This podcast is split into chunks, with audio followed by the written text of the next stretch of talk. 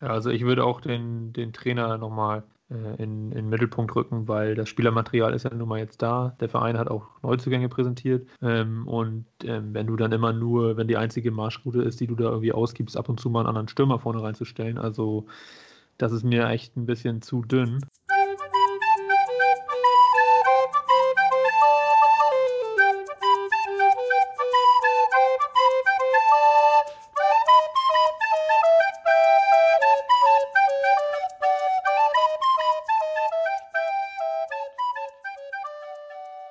Es ist Montagabend, 20.04 Uhr. Wir kommen aus einer englischen Woche, einer relativ wichtigen Woche, wie wir gesagt haben, und schauen auf die Tabelle und der VfB steht immer noch bei zwei Punkten auf Tabellenplatz 20 mit aktuell vier Punkten Rückstand auf einen Nicht-Abstiegsplatz, Meppen Platz 16 mit sechs Punkten. Ja, nichtsdestotrotz, also ich würde sagen, wir müssen uns auf jeden Fall auf schwierige Zeiten einstellen sowohl sportlich als auch was die Corona-Situation angeht, hatten wir auch schon angesprochen. Die letzten Folgen, das scheint auch wieder schlimmer zu werden jetzt und mehr Maßnahmen in Anspruch zu nehmen, sodass wir nicht wissen, wie, wie lange die Fans noch kommen dürfen. Aber erstmal reden wir über die Spiele, würde ich sagen. Marvin, willst du da anfangen?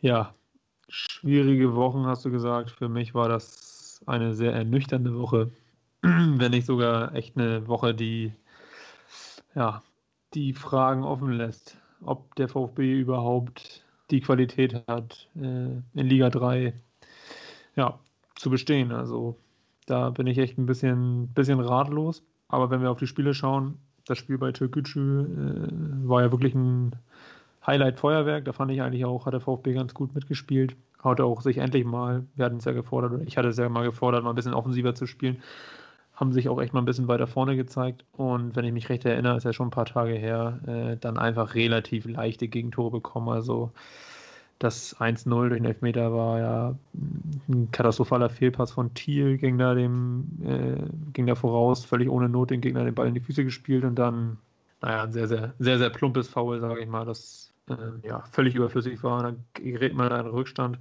Nichtsdestotrotz war der VfB eigentlich in dem Spiel ja, gut dabei und hat sogar dann nach zwischenzeitlichem 3-1 Rückstand äh, kurz nach der Pause das 3-1 zu kassieren. Das war eigentlich so ja, für den Tabellenletzten aus Lübeck, der auswärts das 3-1 in der 50. Da dachte ich eigentlich, gut, das wird es dann wohl gewesen sein. Da haben sie sich innerhalb von sechs Minuten auf 3-3 wieder rangebracht und äh, sich dann hinten raus leider nicht belohnt und sind dann mit dem 4-3 in der 4-3-Niederlage zurückgekehrt. Ähm, natürlich am sechsten Spieltag dann immer noch mit zwei äh, Punkten dazustehen, viel zu wenig. Aber da konnte man wenigstens noch ein bisschen hoffen, ähm, weil eigentlich so ein bisschen die Entwicklung, ja, zumindest nicht schlechter geworden ist, sage ich mal. Jetzt nach dem Halle-Spiel, das ist ja ein bisschen aktueller, vielleicht können wir da ein bisschen detaillierter drauf eingehen, äh, muss ich sagen, hm, habe ich wenig, wenig Hoffnung, dass dieses Team den berühmten Bock äh, schnell umstoßen kann, weil wie sie sich am Wochenende gegen Halle präsentiert haben, hm, ja, könnt ihr gerne mal euren Senf dazugeben, aber ich muss sagen, ich bin da sehr enttäuscht. Ja, moin erstmal von meiner Seite. Ähm, ich sehe das, ja, so wie du, Murphy. Ähm, weiß gar nicht, was ich groß zu dem Spiel sagen soll. Mir fehlt ähm, ganz klar der Plan B vom VfB. Ähm, sie spielen ihr Stiefel quasi runter, haben ihre Taktik, was der Gegner jetzt mittlerweile natürlich auch schon weiß, wie der VfB spielt, und können einfach im Endeffekt nichts anderes spielen außer diese Dreierkette und viel mehr kommt da denn eigentlich auch nicht. Hatten da nachher das Glück, dass sie noch kurz vor Schluss das 2-2 machen, wo du sagst, okay, bei dem Spiel ist es ja schon echt glücklich, dass du da einen Punkt noch mitnimmst. Und lässt sich dann natürlich hinten raus ähm, in der letzten ja. Aktion auskontern. Also brauchen wir, brauchen wir gar nichts zu, wer es gesehen hat. Ja, da muss man ganz klar sagen, was du sagst, Murphy, äh, reicht es überhaupt? Hast du wirklich die Drittliga-Qualität, um da mitzuhalten? Anscheinend ähm, nicht wirklich. Ja, es sind einfach zu viele einfache Fehler. Wie schon gesagt, also in der, in der englischen Woche, wo es echt um die Wurst geht, äh, sich sieben Gegentore einzufangen ähm, und davon ja mindestens vier oder fünf, die absolut vermeidbar sind, da muss man einfach die Qualität hinterfragen. Äh, du hast jetzt gesagt, die Taktik äh, vom VfB ist klar. Also ich sehe da gar nicht so viel Taktik, ich sehe da eher eine Formation, die klar ist. Aber taktisch finde ich es einfallslos oder und vor allen Dingen finde ich es auch einfach auch zu dünn, viel zu unvariabel, also gefühlt, ja. also mein Empfinden war so, die sind ja früh in Führung gegangen durch ein Freischusstor, war auch recht sehenswert, ob er den vielleicht halten kann, weiß ich nicht, aber äh, sei es drum, äh, sind ja früh in Führung gegangen und dann einfach die Euphorie in so einem Heimspiel nicht mitzunehmen, sondern irgendwie immer so hauruckmäßig nach vorne zu spielen, einfach nur irgendwie den Ball auf die schnellen Spieler mit Deichmann und äh, Steinwender zu bekommen und dann mal zu gucken, ob da vielleicht was draus entsteht. Das halte ich, also das, das macht für mich überhaupt keinen Sinn. Da muss man mal Ruhe ins Spiel bringen, ein bisschen den Ball laufen lassen. Halle war ja selbst überhaupt nicht da. Also der Trainer auch im Interview gesagt nach dem Spiel, ähm, dass äh, der VfB Lübeck in der ersten Halbzeit das Spiel komplett kontrolliert hat. Aber ich finde, die Kontrolle haben sie überhaupt nicht äh, in Ruhe umgemünzt und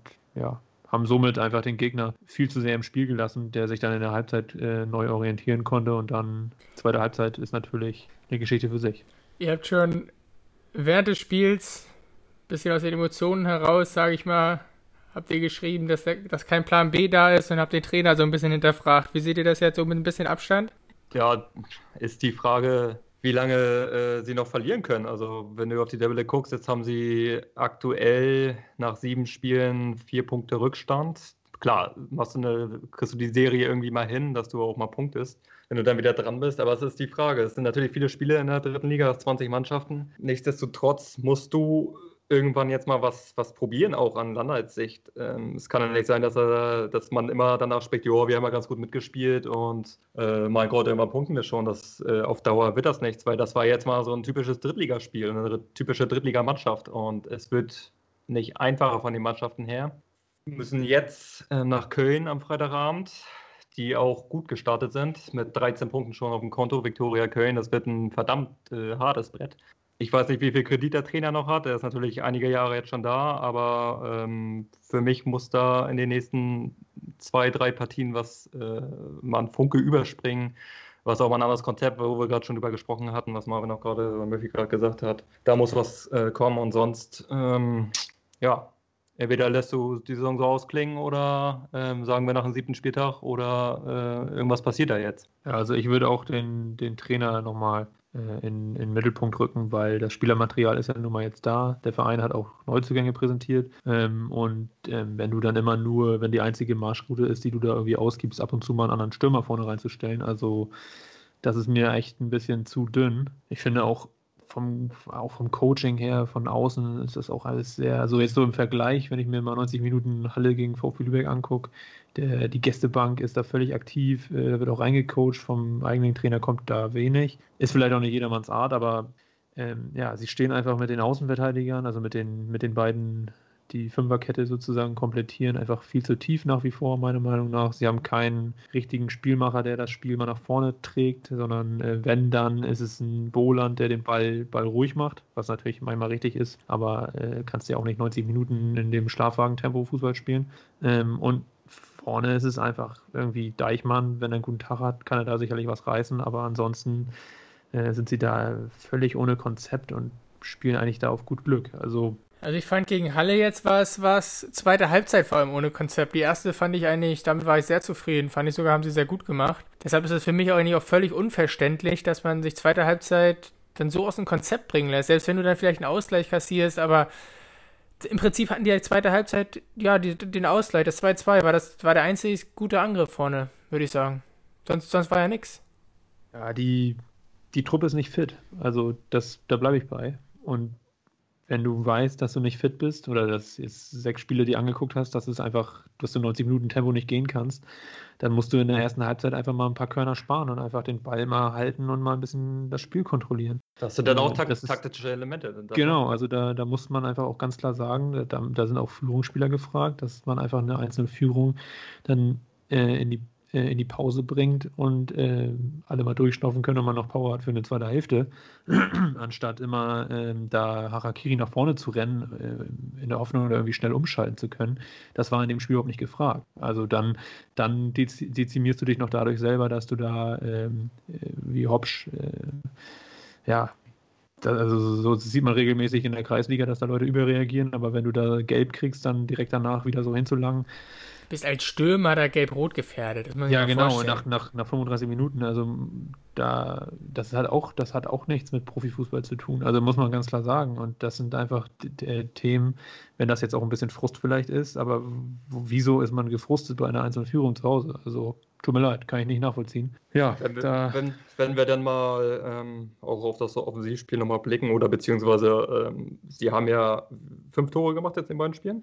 Fünf, ja, ne? fünf, fünf, Tore geschossen. Haben aber davon, davon aber zwei Eigentore, die wir nicht vergessen wollen, und zwei absolute Traumtore von der Röse. Also äh, das waren jetzt nicht irgendwie toll herausgespielte äh, Chancen oder sonst irgendwas, sondern das waren dann zwei Glücksdinger und zwei äh, Sonntagsschüsse, die ja dann den Knick haut. Dann möchte ich noch einmal drauf kommen, wenn du natürlich unten stehst, einmal auf das Spiel äh, Türkgücü, den Elfmeter zum 4-3, der war natürlich äh, eine absolute Frechheit. Dass wir das nicht einmal vergessen. Wieder ja, ähm, eine absolute klar. Fehlentscheidung von, von dem Unparteiischen. Äh, absoluter Wahnsinn. Also ich, man hat sich das angeguckt und dachte wirklich, wir haben ja geschrieben beim Spielen, das ist ein absoluter Witz. Und dann finde ich auch absoluter Wahnsinn, dass Ryan Malone drei Spiele Sperre bekommt. Äh, ja. ja fehlen mir ein bisschen die Worte zu, muss ich sagen. Nur das sind natürlich wieder alles Ausreden, ne? Also ja, ja, ja das, das, sollen keine Ausreden sein. Das ja. ist einfach, wenn du unten stehst, dann hast du halt auch in diesen Aktionen hast du halt dann auch wirklich Pech. Klar, wenn du es zusammennimmst, dann hast du mit Ramay einen, einen, guten Spieler jetzt langfristig verletzt. Dann ist Melone gesperrt und du kriegst da einen Elfmeter zur Niederlage gegen dich ausgesprochen, der keiner ist. Klar, kann man, muss man auch alles anführen, aber das habe ich ja auch schon mal gesagt äh, in der vorherigen Folge. Das interessiert in drei, vier Wochen keinen mehr. Wenn du dann nach zehn Spielen mit drei, vier Punkten irgendwie am Tabellenende stehst, da brauchst du dann nicht erzählen, dass da irgendwann mal ein Elfmeter gegen dich gepfiffen wurde. Da kommt dann, natürlich ist auch wieder so allgemeine Aussagen, das gleicht sich über eine ganze Saison immer aus, sagt man ja so. Aber das interessiert keinen, da müssen Punkte her. Also du, du kannst ja nicht im Sommer, äh, im Sommer absteigen und dann äh, rumjaulen, dass du aber verpfiffen wurdest. Also ein bisschen einfach. Du darfst auch nicht vergessen, vergessen, dass du gegen Türkgücü auch wieder völlig dämlichen Elfmeter verursachst, ne? Zum wiederholten Male. Ja, und das ja, sind einfach. Und, das und, und, einfach und, und machen sie nicht, ne? Ja, und das sind mir einfach zu viele individuelle Fehler. Also so auch, so, auch so kleine, einfache Fehler, die, die müssen abgestellt werden. Auch das 3-1 bei Türkgücü, ne? das ist auch die, der Standard, den sie ja gar nicht verteidigen. Ne? Das ist dann, dann bist du da schon 3-1 zurück. Das ist, ja. ja und gerade wenn es ähm, offensiv hakt, ne? wenn es offensiv ja. hakt und du weißt, du machst vorne nicht immer deine drei, vier Dinger, äh, was ja als Aufsteiger auch überhaupt nicht, nicht normal wäre, äh, dann musst du einfach hinten sicher stehen. So. Und, sie, und sie spielen relativ tief, finde ich, im eigenen Spiel, stehen eigentlich dann relativ tief, fangen sich aber trotzdem in so einer Woche sieben Dinge ein. Also. Ja, also sorry, also wenn, wenn du sieben Tore in zwei Spielen bekommst, in so einer Phase auch und gegen gerade gegen solche Gegner auch, die eigentlich irgendwo auf Augenhöhe sein sollten, ja, da wird es natürlich echt schwierig. Ja, und du hast es angesprochen, wenn jetzt äh, durch die äh, Einschränkungen Corona-mäßig. Äh, Schleswig-Holstein nimmt das, nimmt die Zahlen ja auch so ein bisschen zu.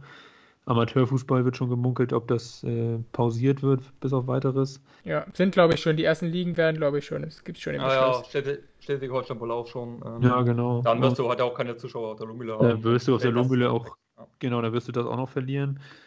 Ich sag mal, die Zuschauer sind natürlich bei der abgespeckten Version jetzt kein so großer Faktor, wie sie vielleicht sein können, wenn wir mal wirklich ausverkaufte Lohmühle hätten. Aber dennoch ist es natürlich immer ein kleiner Heimvorteil und der wird dir dann auch noch genommen. Ja, es, es wird nicht einfacher. Und äh, wir hatten das Programm ja schon mal angesprochen. Die zwei Spiele, die jetzt vorbei sind, hatten wir eigentlich als, als machbar ausgegeben. Äh, jetzt nächste Woche geht es schon Freitagabend äh, zu Viktoria Köln. Wie gesagt, Janik, äh, gut gestartet. Und danach kommt dann Oerding auf die, auf die Mühle. Stehen nicht ganz so gut da, aber das ist ja auch eine Truppe, die mit Qualität gespickt ist. Wenn, wenn die das auf die Reihe kriegen, dann ist der VfB da auch kein Favorit. Ähm, ja, und ja, also mir, mir fehlt tatsächlich einfach so ein bisschen die Hoffnung, dass sie jetzt kurzfristig äh, Punkte einfahren. Weil danach geht es zum Beispiel dann äh, zum Aufsteiger nach Ferl. Die sind auch mit 10 Punkten äh, top gestartet. Ist eigentlich genau das passiert, was du nicht wolltest, ne? dass du von Anfang an der Musik hinterherläufst. Genau, genau. Also wie gesagt, alle, alle anderen Aufsteiger sind in einer gewissen Weise so gestartet, äh, dass sie dass die Ferl sogar schon 13 Punkte, muss ich mich kurz korrigieren. Ähm, Saarbrücken, Ferl und auch Türkgücü sind einfach so gestartet, dass sie sagen können, so, wir haben die Liga angenommen, wir wissen genau, was wir können, was wir nicht können. Der VfB Lübeck äh, ist da hinten dran. Und ich habe auch nochmal noch mal überlegt, wir hatten oft gesagt, dass das erste Spiel gegen Saarbrücken, dass das eigentlich der, der Öffner hätte sein müssen auf der Lohmühle, wo du gleich mit dem Sieg startest, wo sie da spät äh, das 1-1 kassieren. Ähm, und wenn man sich dann mal anschaut, äh, Saarbrücken hat jetzt gestern zum ersten Mal verloren, aber seitdem hat Saarbrücken fünf Spiele gemacht und davon vier gewonnen und eins verloren. Und der VfB hat in den, in den Spielen danach in sechs Spielen nur noch einen Punkt geholt. Also wie stark das da bei zwei Aufsteigern auseinandergeht, äh, ist schon bedenklich. Nichtsdestotrotz, was macht uns jetzt trotzdem optimistisch, dass wir da Freitag was holen können? Also ich, ich würde keinen Cent auf den VfB setzen, sage ich dir ganz ehrlich. Also ich finde es ähm, schon verrückt, wie es innerhalb von einer Woche wirklich von guter Hoffnung und wirklich, wo man dachte, okay, jetzt fangen sie an, auf jeden Fall zu punkten. Ähm, wie wir jetzt eine Woche später hier, hier sitzen und schnacken und das echt schwer fällt, äh, wie Murphy gerade sagt, äh, irgendwas auf dem VfB zu wetten. Mir fehlt da auch ein bisschen, also wirklich der Mut, da irgendwie ganz schweres Ding gerade auf dem Freitagabend. Ähm. Also Viktoria Köln, die kommen aus einer 1-5-Klatsche, ne? Ja, aber, aber Hansa Rostock und Tabellenführer, also immer relativ sehen. Das musst du trotzdem wegstecken. Wird ein absolutes Kampfspiel und ähm, ich hoffe, dass der VfB einen guten Plan dann mal parat hat und nicht nur die Dinger irgendwie außen auf Deichi auf Deichmann, wo der Gegner natürlich auch schon weiß, den müssen wir irgendwie aus dem Spiel nehmen, weil dann geht da eigentlich auch nicht viel beim VfB. Ich bin gespannt. Also es muss was kommen, es muss was passieren. Meiner Meinung nach können sie nicht wieder das Spiel genauso angehen, wie sie es jetzt die ersten sieben Spiele getan haben. Ähm, ja, ich lasse ja, mich gerne überraschen. Sich, traut sich Landal da die Formation vielleicht auch mal umzustellen? Ne? Traut, er, traut ja. er sich Traut er sich mal was auszuarbeiten? Irgendwann bist du halt auch gezwungen, das zu machen. Ähm, ja, auf jeden Fall. Ich habe mal geguckt, gegen Fortuna Köln haben wir bisher achtmal gespielt. Victoria. Äh, äh, Entschuldigung, Victoria. Oh. oh Mann, ich bin ja da schon wieder, schon wieder völlig hier aus dem, aus dem Tritt. Ja. Oh da lass, oh, mal lieber, lass mal lieber stecken, deine Infos. Oha. Pusher, schneid, ja. schneid, das mal, schneid das mal raus hier. ich kann ja mal übernehmen und kann ja mal einen Blick auf den Kader werfen. Auf den einen oder anderen Namen. Sebastian Mielitz im Tor kennt man noch aus Bremer Zeiten, ne? Aber auch wahrscheinlich ordentlich zugelegt, der Mann, oder?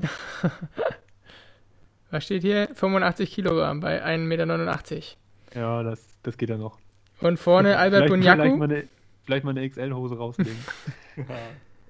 Aber vorne Albert Bunyaku, das ist jetzt, ja, nicht so verkehrt. Ja, der hat auch Bundesliga-Erfahrung. 13 Tore auf dem Buckel.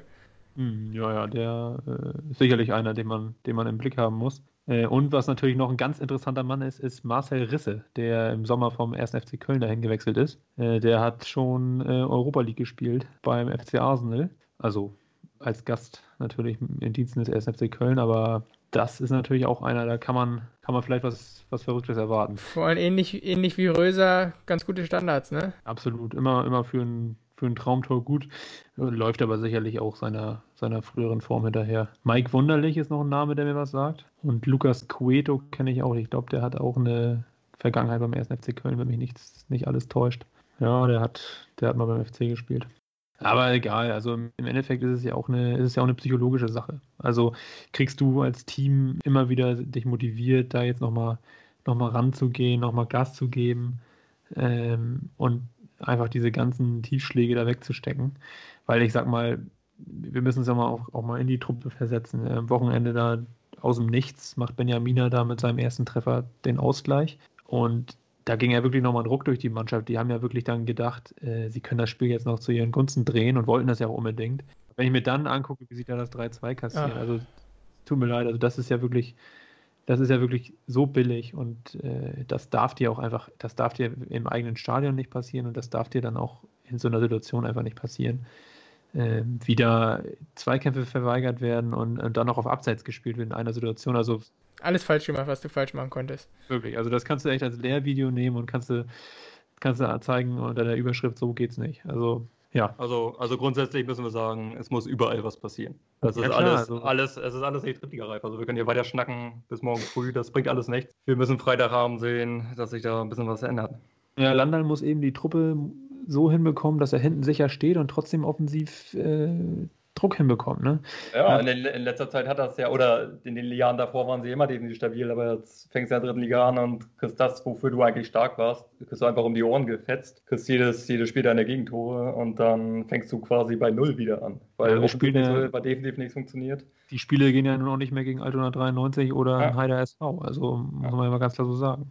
Und äh, ja, also wie gesagt, für, es wäre einfach, wär einfach wichtig, äh, mal einen Sieg einzufahren, einfach mal psychologisch mal, ja, einfach mal ein Zeichen zu setzen, dass man, dass man da ist. Ob das nun gegen Viktoria Köln passiert äh, oder im Spiel danach gegen Uerdingen, aber sollte halt passieren.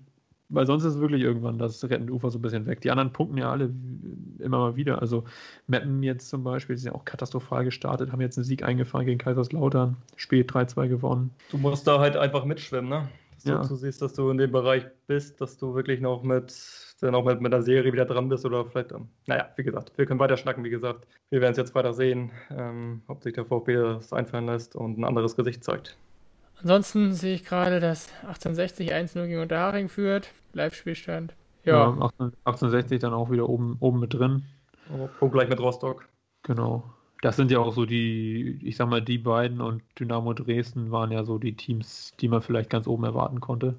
Dynamo hängt jetzt noch ein bisschen hinterher. Äh, aber sind auch nur, die sind Neunter und äh, vier Punkte hinterm ersten. Also das, man kennt die dritte Liga ja, das wird wahrscheinlich bis zum Ende entsprechend eng bleiben. In diesem Sinne hoffen wir, dass es endlich klappt mit dem ersten Sieg. Vielleicht mal ein überraschender Sieg jetzt am Freitagabend. Ansonsten bedanken wir uns bei unserer treuen Community, die uns immer wieder verfolgen, anhören, die Folgen hören. Und ja, melden uns dann nächste Woche wieder. Schönen Abend. Bis dann. Tschüss. Ciao, ciao. Ciao.